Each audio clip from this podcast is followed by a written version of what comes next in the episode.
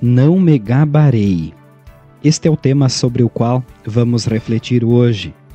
E o texto bíblico base, 2 Coríntios, capítulo 12, versículo 5, que diz: Mas não me gabarei de mim mesmo, a não ser das coisas que mostram as minhas fraquezas. Se você é torcedor muito ligado a um time de futebol, provavelmente você se gaba com frequência. Pois isso é uma das coisas que mais vemos entre torcedores. Cada um procura vangloriar-se, exaltando aquilo que seu clube já fez, onde já esteve, que troféus conquistou. Ao mesmo tempo em que ataca e desfaz os times rivais, apontando seus defeitos e fraquezas.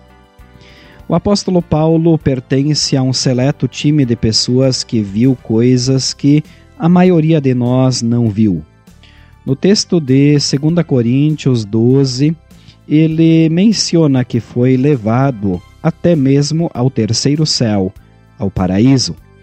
Mas sua escolha é diferente. Ele não quer se gabar e contar vantagem, nem humilhar os adversários.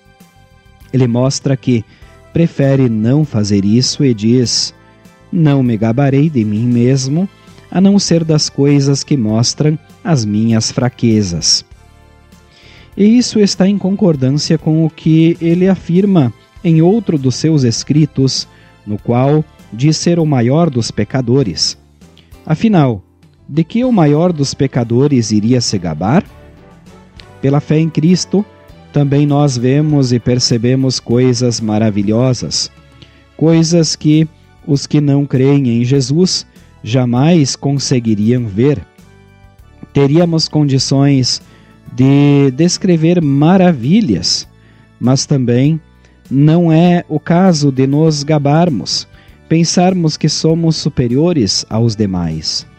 Ao contrário, lembramos que também, pelos nossos pecados, Jesus morreu e que nossos muitos pecados Ele quer perdoar quando há arrependimento e fé nele.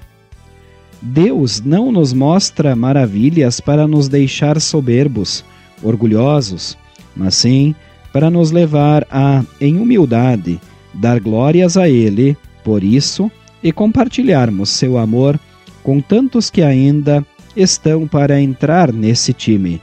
Um time, por sinal, que nunca precisa de torcida, pois por causa de Cristo já é vencedor. Oremos. Querido Jesus, obrigado por me chamares para perto do teu amor. Obrigado por poder desfrutar e compartilhar as coisas maravilhosas que fazes na vida de todos nós. Amém. Esta, prezados ouvintes, foi a nossa mensagem para hoje. Queremos agradecer a todos pela audiência. Nós, da Igreja Evangélica Luterana do Brasil, desejamos a todos um bom e abençoado dia.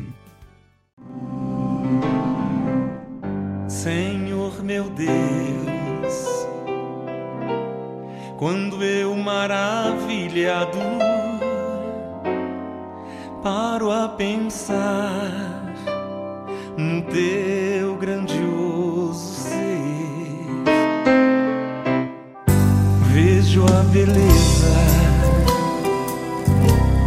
do céu estrelado a declarar ao mundo ser